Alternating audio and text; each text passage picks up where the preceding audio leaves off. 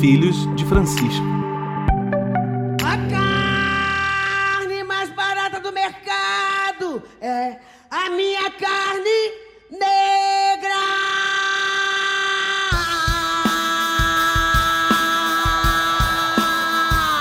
Oh! Bom dia, boa tarde, boa noite. É o episódio 42, início da quarta temporada dos Filhos de Francisco, podcast que tem Deus por Pai, Francisco por Paisão. O nosso objetivo é ver os dias de hoje pelos olhos da fé católica neste tempo auspicioso da reflexão teológica de Francisco de Buenos Aires. Estamos aqui porque duvidamos do que vemos para crer no que não vemos. Você nos encontra em todas as plataformas de podcast no YouTube. Curta e compartilhe as nossas redes sociais. No YouTube, Filhos de Francisco Podcast. No Instagram, no Facebook, Filhos de Frank com Semudo. No Twitter, Feed Francisco Podcast. Ou mande um e-mail para nós, podcastfilhosdefrancisco.gmail.com. Eu, Luiz Alberto Bassoli, licenciado em Filosofia pela PUC Minas e educador há 33 anos. Hoje moro na cidade de Nova Odessa, região metropolitana de Campinas, São Paulo. E quem está comigo, meu companheiro, Gabriel Resgala Silva, direto da Princesa da Mata, Rainha do Vale, a capital do pão borboleta suave carangola. Ele é psicólogo e mestre em ciência da religião pela Universidade Federal de Juiz de Fora. Nós vamos fazer um bate-papo de abertura dessa temporada, falar dos temas que estão aí pipocando no nosso país, não é isso, Gabriel? Bom dia, boa tarde, boa noite. Bom dia, boa tarde, boa noite. Exatamente. Vamos iniciar hoje batendo um papo aqui com vocês é, de assuntos que a gente já tratou outras vezes, mas que infelizmente não tem como fugir porque é o que está aí, é o que está acontecendo, é o que está pegando e a gente precisa falar sobre isso. Né? Não dá para esconder. É, vamos, é, temos que refletir, né, à luz da, do, do, ensino e da prática do Papa Francisco. O Papa Francisco, que hoje, exatamente no dia que nós gravamos esse podcast, deu uma é, importante entrevista, participação num programa de televisão de grande audiência na Itália e que aparentemente, né, é, é, eu não sei se você tem acompanhado, Gabriel, o Papa Francisco ele tem recebido nesse começo de ano, não tenho certeza se isso era um costume, mas ele tem recebido diferentes grupos, economistas, engenheiros, educadores, e dá a impressão de que ele está assim acelerando a pregação dele, é como se tivesse aí com entre aspas com ansiedade de compartilhar. E hoje, mais uma vez, ele falou sobre a questão é, dos imigrantes. E nós tivemos no Brasil há duas semanas, no início, no meio ali de janeiro, uma situação terrível que envolveu um imigrante congolês no Rio de Janeiro que foi executado a pauladas é, num dos bairros mais ricos do Brasil, né? na Barra da Tijuca, na, na Avenida Lúcio Costa, numa região no, nobre, nobre no Rio de Janeiro, muito próxima da casa é, da, do condomínio Vivendas da Barra, né, onde tanto o presidente Jair Bolsonaro quanto um dos executores de Marielle tem casa, né? E uma região onde um congolês que foi ali negociar com o patrão diretamente, né, segundo a, a, o que nós ouvimos quando da reforma trabalhista, né, o, ele foi lá cobrar o seu salário atrasado e foi executado a pauladas. Né? Uma coisa terrível que gerou uma repercussão muito grande. E é, e é interessante, Gabriel, eu estava lendo hoje que a repercussão se deu porque os parentes dele foram fazer um protesto, salvo esteja enganado, no sábado passado, é, no caso retrasado, né, considerando que hoje é domingo, quando nós gravamos, ontem, dia 5, sábado, então no sábado anterior, último sábado de janeiro, eles foram fazer uma manifestação e deu engarrafamento na Lúcio Costa. E aí o, o, a equipe da Rede Globo ficou curiosa de saber por que, que teve um engarrafamento lá. E viu a manifestação. Então a notícia saiu primeiro na televisão, em função do engarrafamento, literalmente morreu na contramão atrapalhando o tráfego. Né? E eu, onde eu li essa reportagem fez esse comentário utilizando essa música do Chico Buarque e os, os, os parentes dele, a comunidade congolesa no Rio fez uma manifestação pequena, né? E, mas engarrafou o trânsito na Barra. E aí a equipe de reportagem, ué, por que engarrafou? E aí essa coisa veio à tona e aí tomou as redes sociais e é uma coisa terrível. E se não me engano foi a mãe dele que disse algo é, é muito chocante, né? Que o Brasil recebeu, mas não acolheu, né? E curiosamente a comunidade congolesa no Rio é constituída de pessoas é, com graduação, engenheiros, né? Pessoas que vieram com, né? Com suas graduações, com suas e só consegue subemprego como esse que era de ajudar é, um quiosque na, na, na Barra, né? Na beira-mar uma situação trágica, terrível, e eu peguei essa questão da fala do Papa hoje mais uma vez sobre a importância é, da, da, questão da acolhida dos, dos, migrantes, que nós sabemos também é uma das bases né, da, da espiritualidade judaico-cristã, né? desde a chegada do, dos anjos até Abraão, né? lá no livro do Gênesis, é, até quando Jesus fala, né? Foste peregrino me acolheste. E o Brasil, então, começou o ano realmente com uma marca tão triste e tão dolorosa. Boa lembrança que você teve, né? É, é, inclusive, o que as pessoas chamam de, de é, é, o, o, verdadeiro crime de sodomia, né? Que as pessoas relacionam sodomia, a palavra sodomia, com homossexualidade. E na verdade, se você for olhar na leitura bíblica, sodomia, o que os habitantes de Sodoma fizeram para Deus ficar tão irado com eles, eles não receberam bem os imigrantes. Eles, eles chegaram, é, é migrantes lá, viajantes, eles estupraram essas pessoas. Então, não, não, não foi homossexualidade, foi um estupro, né? Com pessoas visitantes ali. E isso realmente é um valor muito forte da tradição judaica, da tradição cristã, acolher bem o imigrante, acolher bem quem vem de fora, né? Porque amanhã pode ser a gente que passe por essa situação e até Jesus passou por isso, né? Quando essa frase, né, de que Jesus foi um refugiado que causou tanta polêmica, que as pessoas se alarmaram, né, quando quando foi dito na época das eleições, ela é de ninguém menos que Bento XVI, né? Se a gente procurar aí você não é tão fácil de achar na internet assim, mas consegue achar. Eu posso até deixar o link aí depois. Porque. Mas, Oi? Deixa, deixa eu abrir um parênteses aí. Quem ficou alarmado com isso é o pessoal que não costuma seguir o Papa, não, né? Mesmo Bento XVI. Fecha o parênteses. É, exatamente. Esse alarme que eu disse foi porque tem, muita gente acha que isso é só coisa do Papa Francisco, que eles chamam de Papa comunista e tal, né? Mas aquilo que a gente. Eu, e eu particularmente insisto muito nisso. Né? O que teve de rompimento de Bento XVI para Francisco foi muito pouco.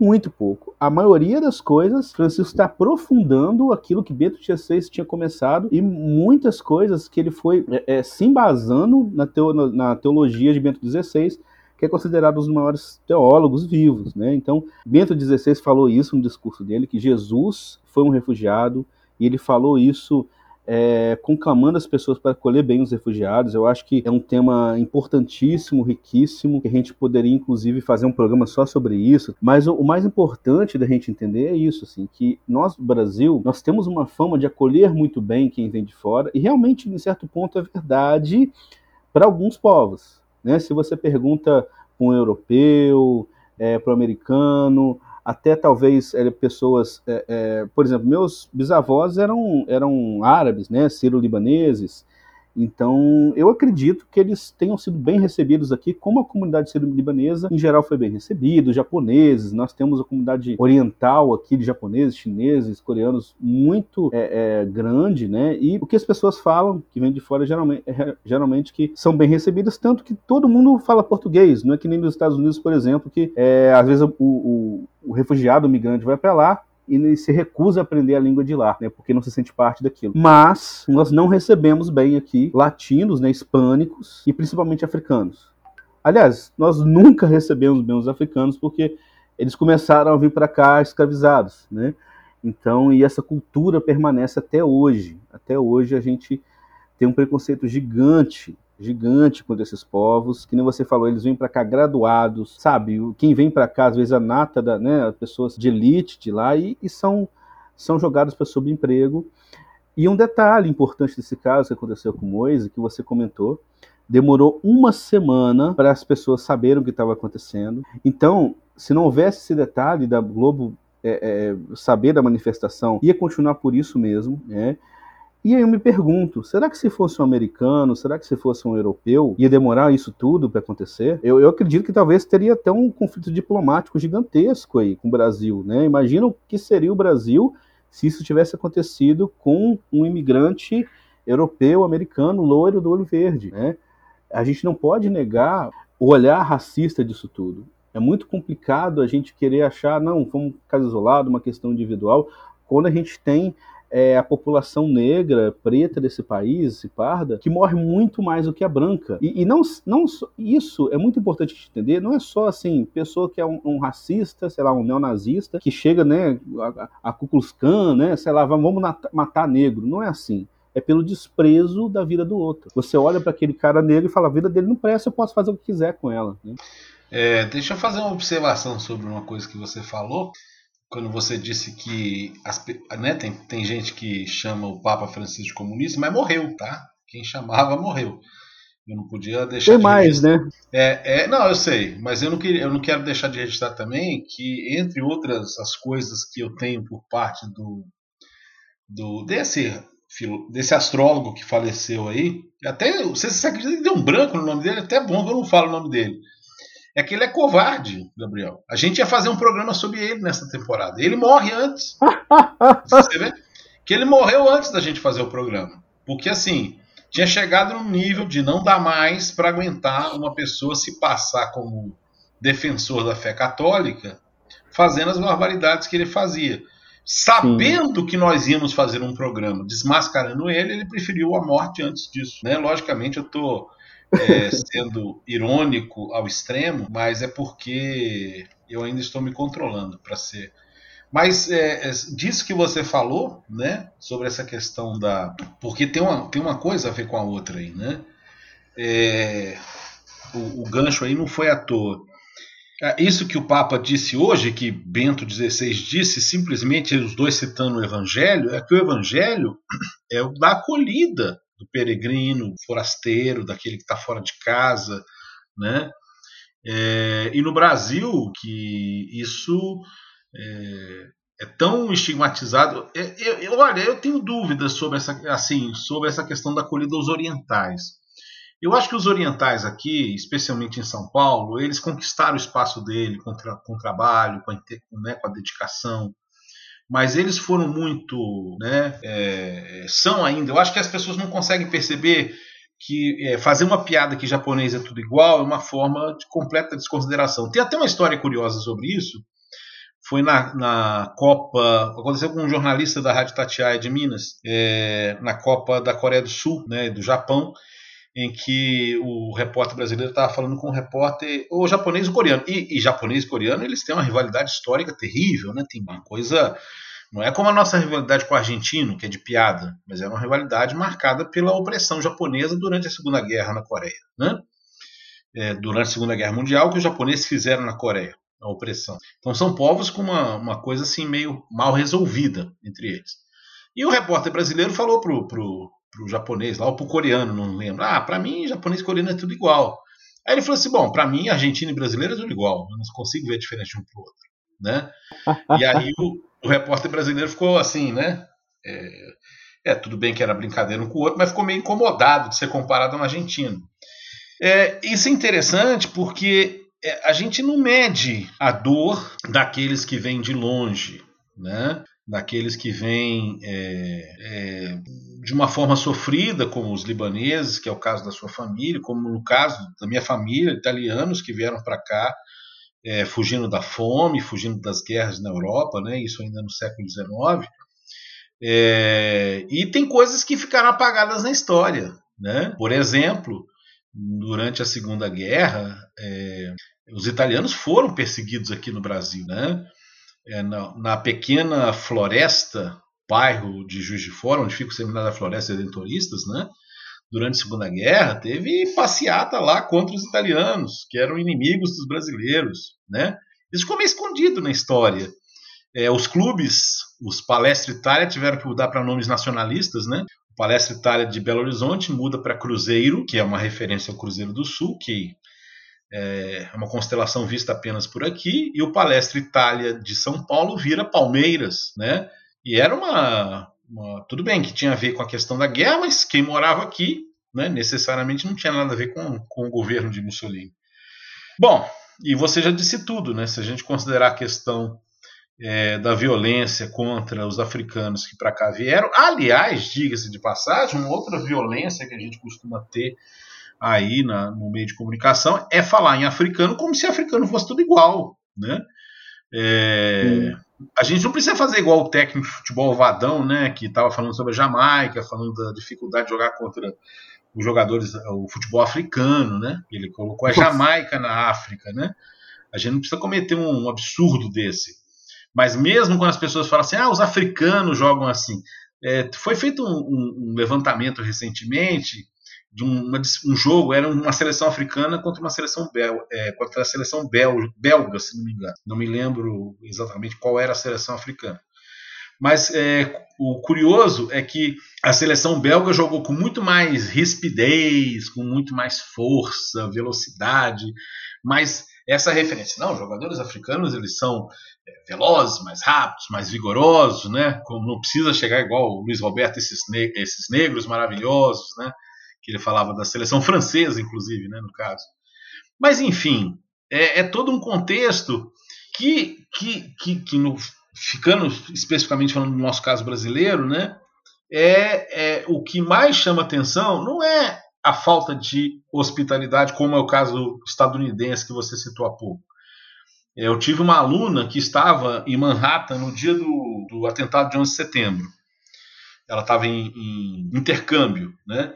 E ela era branca, de olho claro, cabelo entre ruivo e louro, um, um, um fenótipo assim bem estadunidense, né, americano, né? É, e ela simplesmente não conseguia conviver, né? Ela era totalmente rejeitada. É, ela, ela convivia na comunidade latino de, de Nova York. Ela não, não, conseguia se inserir. E ela falando sobre isso, nossa, lá é completamente isolado. Mas lá isso é escancarado, aqui não, aqui é hipócrita. A gente faz o discurso bonitinho, que o Brasil acolheu o japonês, acolheu, acolheu o negro. E aí, nós estamos vendo os índios sendo massacrados, nós estamos vendo o, o, os, os, os, atuais migrantes, sejam haitianos, sejam venezuelanos, sejam africanos, é, massacrados socialmente, né, que se transmuta nesse ponto. E isso vai para o outro ponto, que é como você e foi a partir da sua última frase, né? Quando você falava da, é, da população negra como alvo, que foi o, o homicídio lá no Rio de Janeiro, né? É, é, de um trabalhador que chega em casa e é assassinado porque ele está chegando em casa porque era negro, né? Não sei se você já quer entrar nesse assunto, mas vamos, vamos, vamos adiante. Vai com você. Sim, sim. Não, eu queria antes só fazer, agradecer a sua pontuação e fazer um, um adendo, né? Que eu acho que realmente eu me expressei mal. Quando eu falei que o Brasil recebe bem pessoas de fora, né? Foi logicamente em comparação com os africanos, com os latinos, principalmente os africanos que, enfim, são, são é, vítimas de genocídio aqui no nosso país, né? Sempre foram e continuam sendo.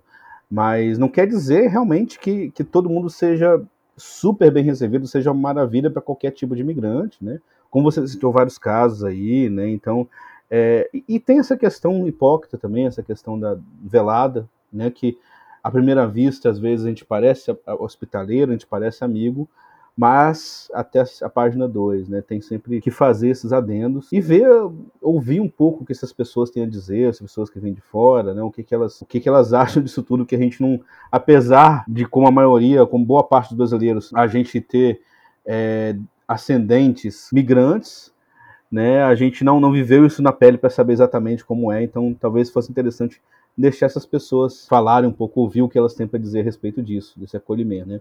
Mas a respeito desse esse rapaz do Durval, foi outra barbaridade acontecida, né? E, e, e interessante que o, o, primeiro caso que a gente citou aqui do, do Moise, é, do, do, do congolês, foi um caso aparentemente ligado a um comportamento miliciano ali no Rio, essa questão de segurança né? E parece que é, eu, eu desconfio que isso tenha muito a ver com a forma como foi abafado o caso, porque o cara foi lá tirar satisfação na, na barraca e aí do nada levantaram três sujeitos e espancaram ele a paladas.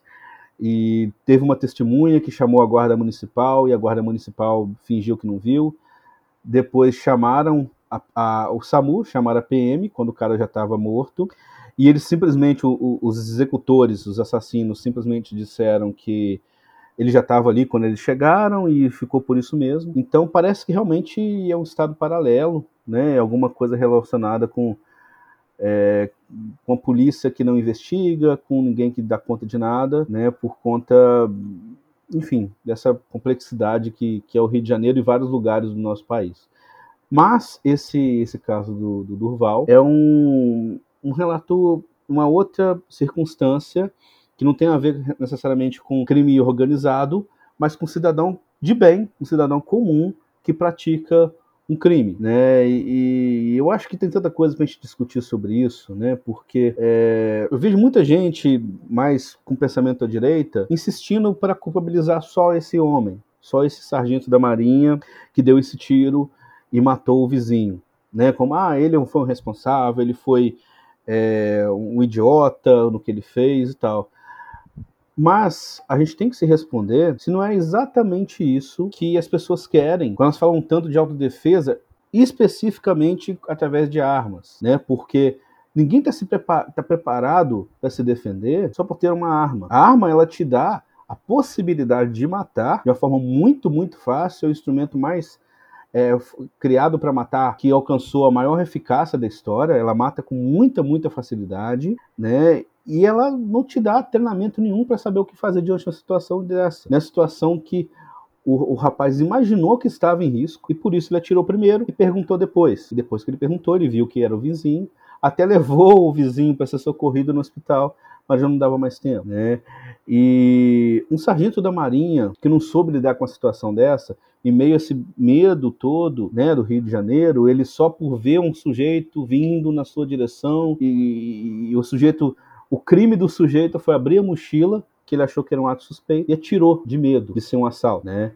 É muito complicado uma situação dessa, é muito complicado a gente imaginar para onde a gente está indo. Essa semana, o presidente está querendo colocar em votação mais um projeto para facilitar a, a, o armamento da população. Já aumentou assim 300% o número de armas só nesse governo da população. É, caça, é, pessoas que se registram como colecionadores, né? Como se fosse ter uma arma só para colecionar. E, enfim, e o importante é a gente ver o seguinte: com essas armas todas, está aumentando a segurança? Está diminuindo o número de mortes? Ou está aumentando? Está diminuindo o número de suicídios? Porque a arma em casa aumenta muito o número de suicídios? Está diminuindo o número de, de crianças que, que, ou de adultos mesmo que matam por acidente, está diminuindo o número de mortes em briga de bar, em violência doméstica, né? E por fim, se está facilitando para quem quer se defender, porque os estudos que a gente viu, que a gente vê, a maioria diz que quem está com uma arma às vezes corre muito mais risco num assalto do que quem tá, não está. Né? Então é preciso a gente, é, com todo o medo que realmente dá, né, toda insegurança que dá a situação que a gente está passando, de violência no nosso país, é preciso a gente raciocinar um pouco, analisar, ver o que, que os estudos dizem, o que, que a gente realmente pode fazer para diminuir a violência. E não essa política desenfreada de, de, de armamento, que no fundo a gente sabe está sendo usada para armar mais ainda as milícias e o crime organizado, porque a arma é, é, é vendida para um cidadão pode facilmente ser revendida essas pessoas. Não, e tem uma cretinice nessa história, né? que na verdade é o, é o grande ponto. Vamos supor que, de fato, essas pessoas, e deve ter lá entre esses que defendem o armamento eh, da população, que eles pensem isso como política de segurança. Vamos pensar que entre eles tem alguém que pensa isso. Só que o que o governo está propondo é uma política de insegurança, porque o que o governo está propondo é que não haja mais registro das balas que não haja mais marca nas balas para identificar a origem delas. Então, na verdade, o que está acontecendo é que eu, eu, vou até dizer uma, uma coisa estranha aqui, mas eu acho que tem muito inocente útil, que talvez não seja nem tão inocente assim, mas está sendo trouxa, achando que o que o presidente está propondo é política de segurança. Mas não! O que ele está propondo é que não se controle as armas. E isso é muito diferente desse discurso né, é, o Luiz, Luiz Barbedo, né, que nosso companheiro ele, aqui, ele publicou agora há pouco nas redes sociais uma frase, uma, uma, fez uma postagem muito interessante, é, sobre esse tema, é, no caso sobre o assassinato aí no Rio de Janeiro, do Durval. O assassinato de Durval é revoltante, ainda mais porque esse é o Brasil que Bolsonaro sempre defendeu e que seus eleitores defenderam e defendem até hoje. Um Brasil em que o racismo seja legalizado. Porque essa questão do armamento, você imagina, Vamos imaginar que começa a surgir aí, por hipótese, por exemplo, que o MST comece a se armar, ok? Aproveitando a lei, o MST começa a se armar. Vamos imaginar que um grupo de defesa da condição da situação do povo preto no Brasil é, começa a se armar oficialmente. O discurso vai permanecer o mesmo? A impressão vai ser a mesma? A ideia é a mesma? Claro que não. Né? O que existe por trás disso, e inclusive aí segue essa questão no que se refere ao descontrole das armas, o que existe aí de fato é um discurso que para mim é cada dia mais claro supremacista, né, no sentido racial da palavra, é, que quer simplesmente legalizar o que de fato a polícia faz e que todo mundo possa fazer, que é matar o preto pobre. Que é isso que, que na prática está sendo colocado é, diante de nós aí, né? É, é isso que está acontecendo, né? No nosso dia a dia, é isso que está acontecendo na nossa trajetória. Está diante de nós acontecendo isso, né? E, e acho muito estranho, né? É, que isso esteja acontecendo aos nossos olhos, diante de toda a sociedade, as pessoas acham como se fosse normal, né? E Sim. não é normal. Sim, e muita gente às vezes não. É, é, eu, eu mesmo demorei um pouco para entender essa lógica que parece exagero, né? Como se fala, poxa, isso tudo é para matar o preto pobre, né? A política de extermínio, a política supremacista. Mas vai muito disso que o Luiz comentou, do nosso racismo ser muito velado. Né? Nós temos um racismo muito forte no nosso país, só que por ele ser velado, ele ser é, é, hipócrita, né? a gente não, não percebe. É...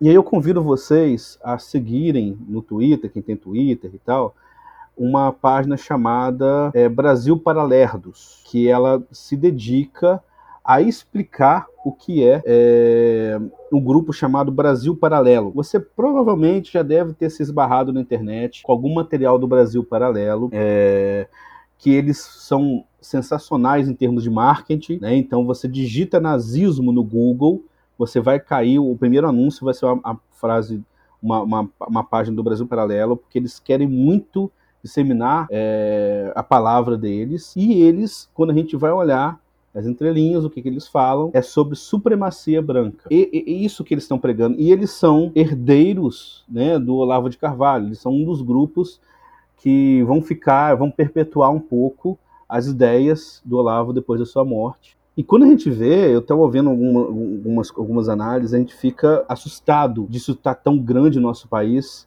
Os grupos neonazistas no nosso país cresceram muito nos últimos anos por algum acaso, não sei, né?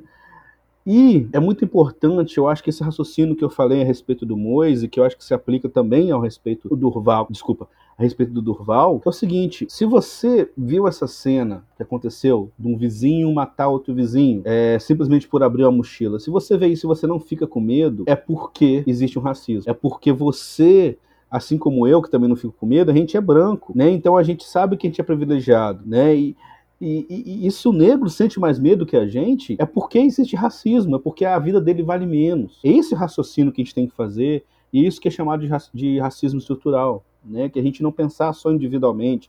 Ah, o cara não xingou o outro, então não é racismo. Não, é achar que a vida do outro vale menos que a nossa. É isso que a gente tem que pensar, e é isso que a gente tem que ficar bem atento.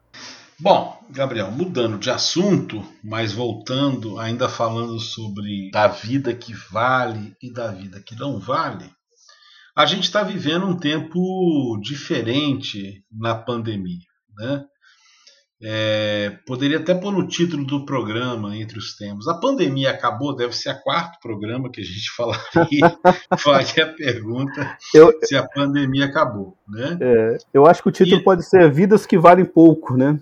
É, e nós tivemos essa semana, é, desagradavelmente, o retorno de números da casa do milhar. de mortes no Brasil. É, e esses números eles são profundamente assustadores, porém tem um detalhe a mais para análise da situação. Nós estamos tendo agora aquilo que o presidente Joe Biden nos Estados Unidos chamou de é, pandemia de não vacinados. Nós estamos e nós vamos anexar junto aí ao programa uma série de matérias de quatro estados diferentes, né? É, Paraná, São Paulo, Rio, né? tem um outro também, Distrito Federal, né? Três estados e o Distrito Federal, mostrando que internações e mortes estão acontecendo entre aqueles que não estão com a vacina em dia, porque a gente não pode nem mais falar de duas doses, né? Nós já estamos na terceira dose e vamos embalar na quarta dose, talvez quinta dose. Isso é muito importante, né? Para Ômicron, para a variante Ômicron especificamente, a terceira dose é muito importante ser tomada. Vamos tomar a nossa. É. E lembrando que vem aí a Ômicron, Ômicron B1.2, né? Se não me engano, que é ainda mais contagiosa. Nós estamos lidando com o vírus mais contagioso da história. Se nós não tivéssemos conseguido a vacina, a gente estaria agora num colapso completo, porque o, o número de mortes estaria tremendamente assustador, porque nós estamos tendo os hospitais voltam a encher, mas são das pessoas que não se vacinaram, ou porque não podem, ou por questões ideológicas. Não vamos, não vamos fazer esse debate aqui agora exatamente. Mas temos que lembrar também que as pessoas imunodeprimidas ou as pessoas não vacinadas, no caso as crianças, elas estão em risco, né? A gente sabe que o contágio de criança é menor, mas os hospitais estão enchendo de crianças. E os idosos, a imunidade é, cai mais cedo. Então, mesmo aqueles que já tomaram a terceira dose, pode acontecer de passado um tempo a imunidade cair e vai ser necessário. Em alguns lugares, Israel já está dando a quarta dose, inclusive, né, é, para a sua população. Bom, tudo isso para configurar um quadro muito diferente da pandemia que nós estamos vivendo agora. Por quê?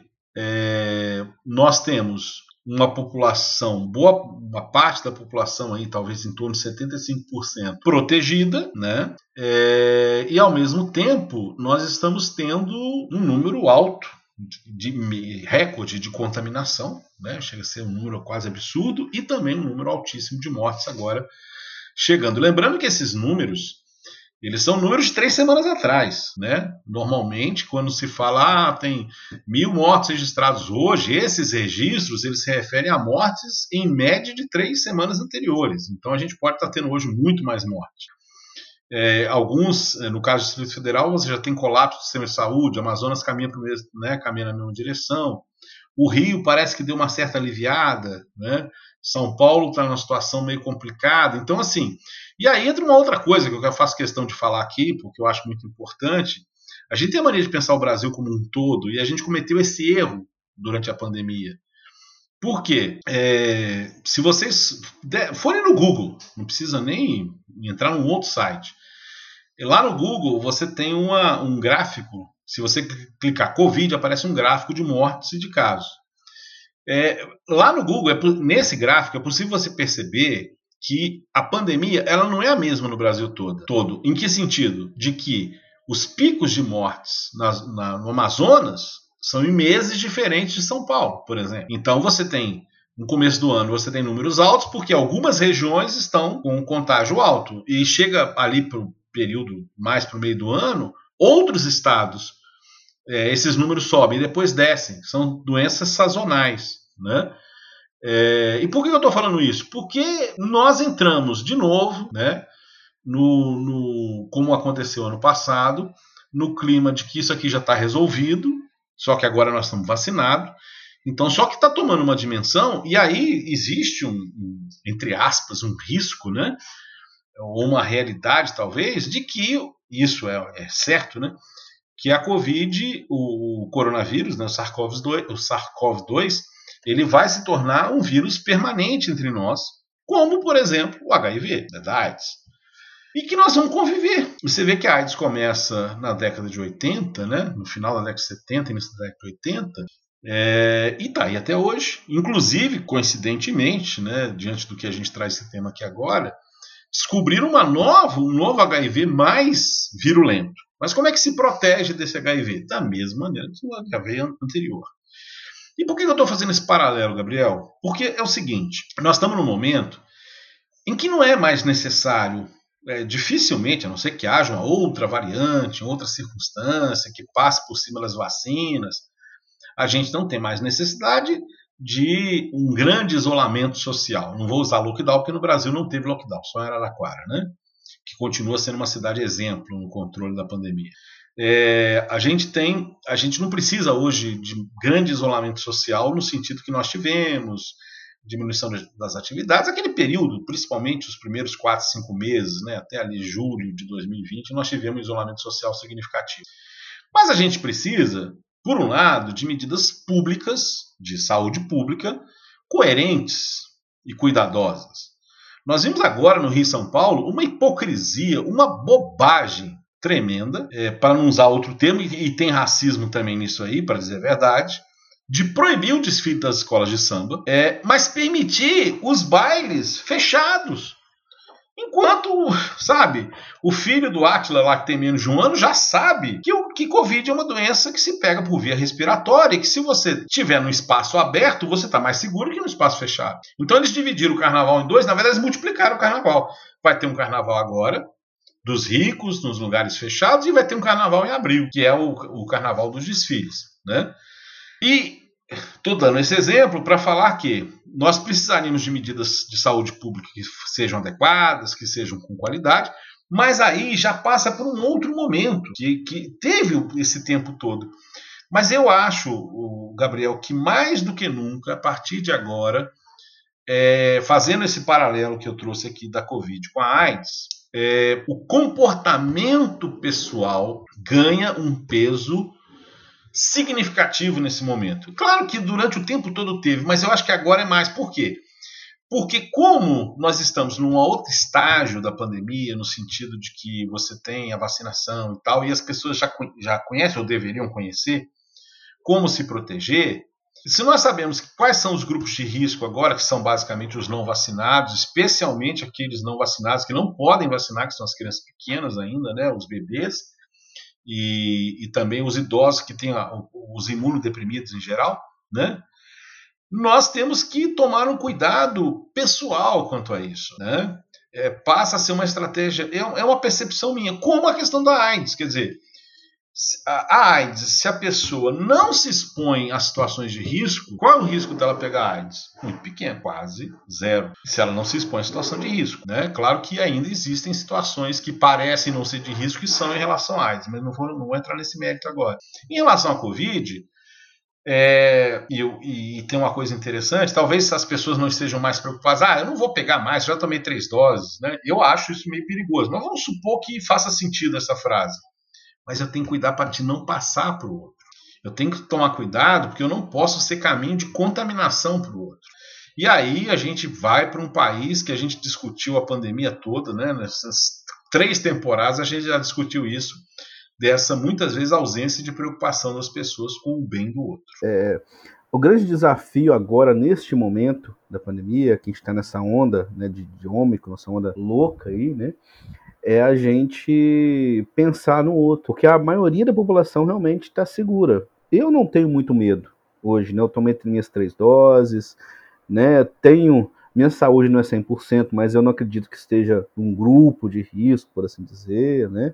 Então eu estou relativamente tranquilo se eu pegar essa doença, não acho que vai ser tão problemático para mim. Mas eu penso nos meus pais que já são idosos, eu penso na minha, na minha sobrinha que ainda não tem idade para tomar vacina, eu penso na minha irmã que está grávida. É esse tipo de pensamento que a gente tem que ter para continuar se cuidando. E aí vem um detalhe muito forte, muito importante, que é a gente ter noção de que o cuidado, que aquilo que você falou, o cuidado hoje é muito mais fácil. A gente já sabe exatamente o que tem que fazer, não precisa de ficar desinfetando compra.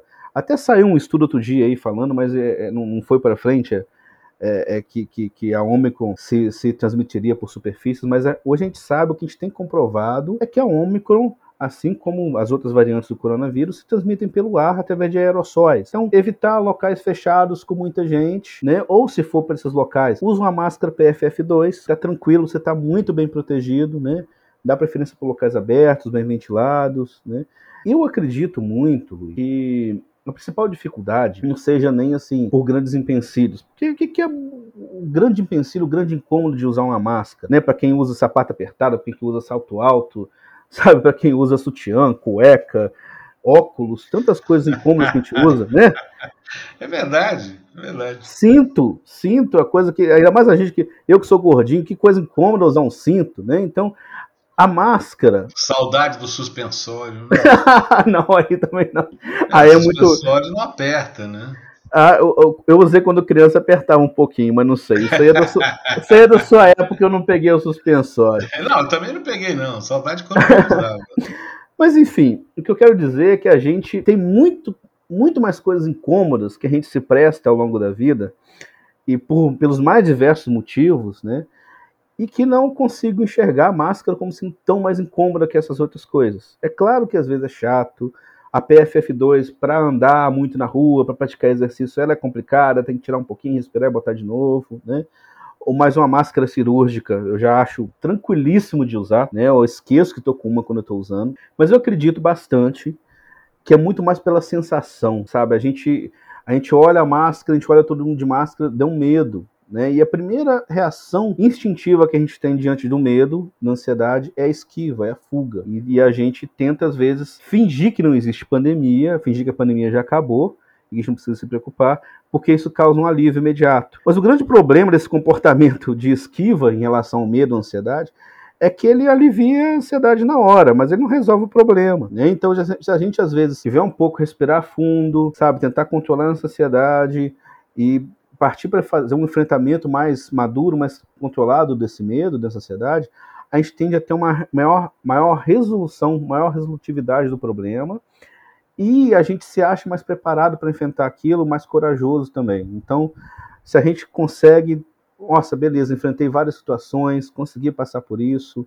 É claro que você pode pegar Covid ainda, mas o que eu quero dizer assim, a gente consegue sentir que está fazendo a nossa parte, né? Dá um alívio bom quando você está usando uma PFF2 e você vê que você está fazendo o, seu, seu, o que está ao seu alcance de fazer, né? Então a gente consegue proteger quem está do outro lado, a gente consegue ser uma barreira, ainda que pequena, para o vírus. Eu falo, poxa, por mim o vírus provavelmente não vai passar, vai ser difícil ele passar por mim, eu vou quebrar um pouco essa corrente, né?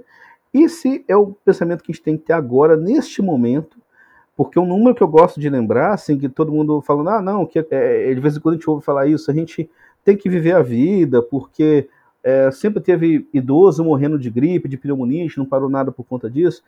Mas olha só, um ano recente aí que a gente teve mais mortes por conta da gripe foi 2009, quando a gente teve a pandemia do H1N1, né?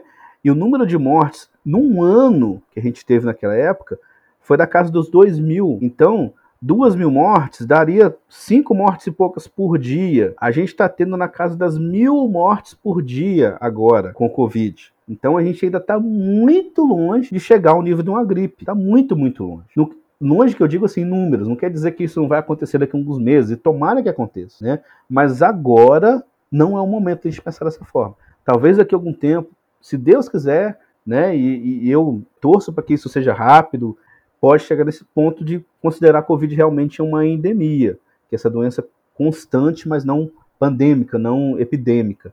Mas agora definitivamente não é hora de a gente pensar assim. É, e aí, Gabriel, entra essa questão, né? Porque a gente sabe que a gente não pode contar é, com o governo federal, né, que nessa pandemia trabalhou mais pelo vírus, né, quase que elegeu o vírus funcionário do mês, né, em alguns momentos.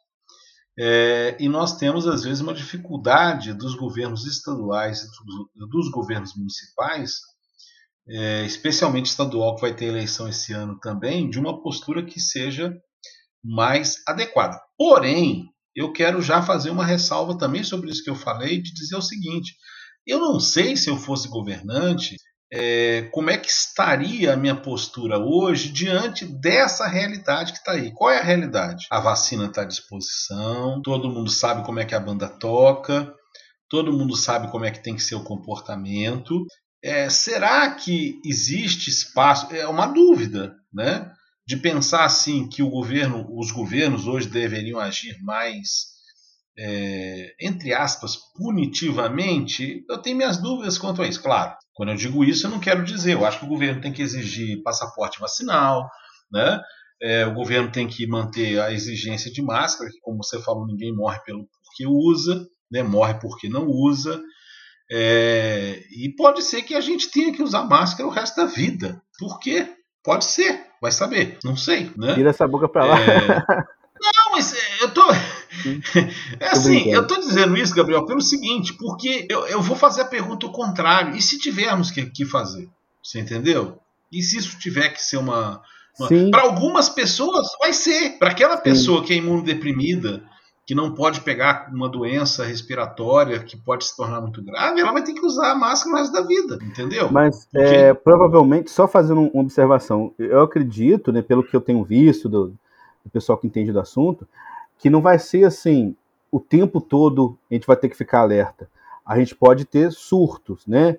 Sim. Uns meses que tem um surto de Covid, de gripe, alguma coisa assim, aí tu, realmente a gente vai ter que tomar mais cuidados mas talvez não 100% do tempo. Né? É, mas a, a, é, a, gente volta. Mas o que eu quero dizer é o seguinte: a gente não tem mais necessidade do isolamento que a gente teve naquele momento, né? Talvez, pode ser que em algum momento tenha. Mas assim, é, é, o, o que eu quero. O ponto que eu quero chegar é o seguinte: eu acho que lidar com a realidade, né? É, é, uma, é um exercício necessário. É, é, porque assim, eu fico me perguntando que tipo de, de prioridade a gente coloca em certas circunstâncias. Por que eu estou falando isso? Porque, olha, dá para ir na praia hoje? Dá. Dá para ir no clube? Dá. Dá para fazer ginástica? Dá para ir ao ar, ar livre? Dá. Dá para trabalhar com segurança nos ambientes? Dá. Né? Dá para se deslocar com segurança? Dá.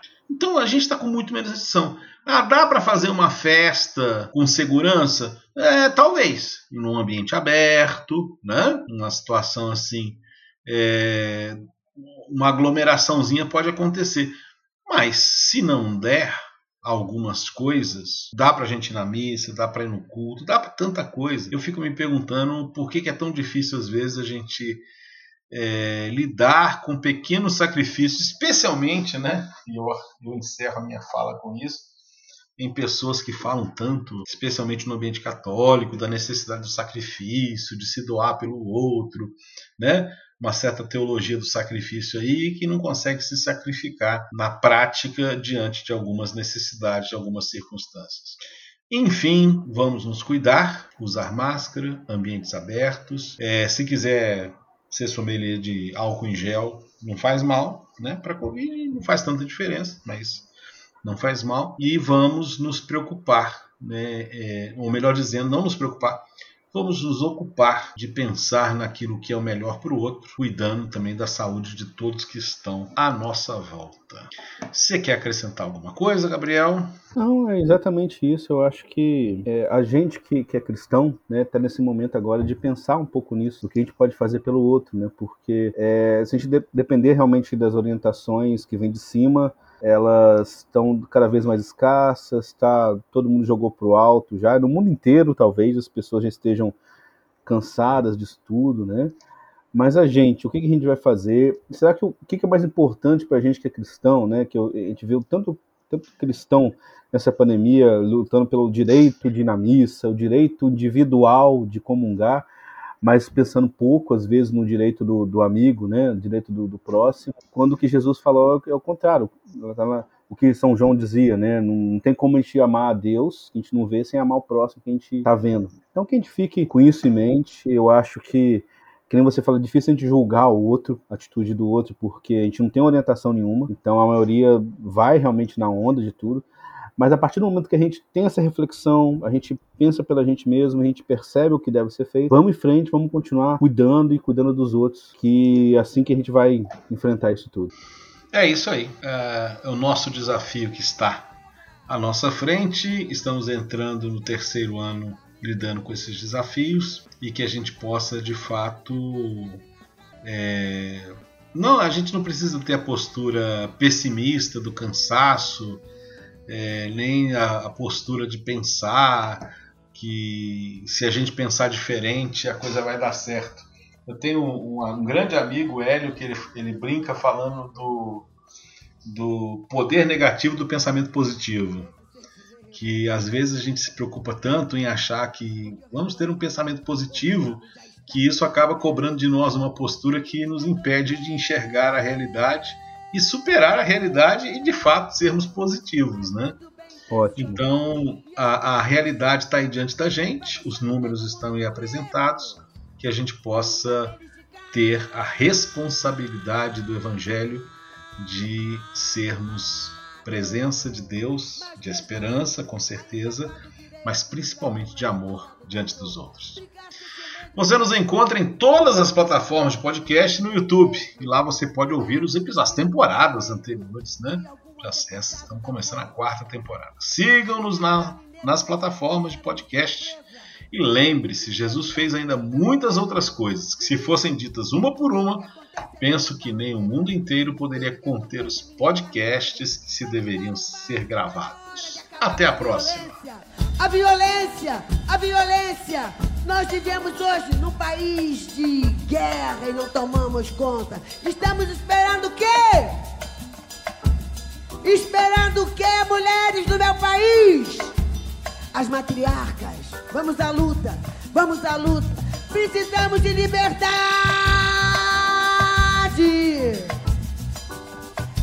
Paz. Paz. Vamos à luta.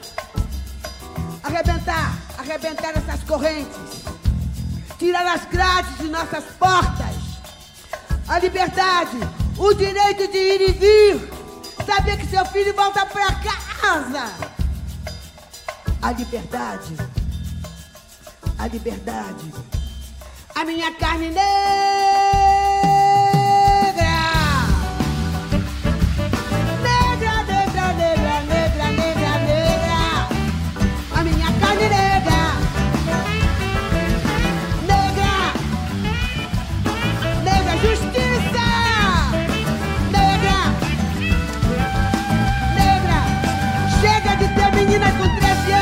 Levando tiro.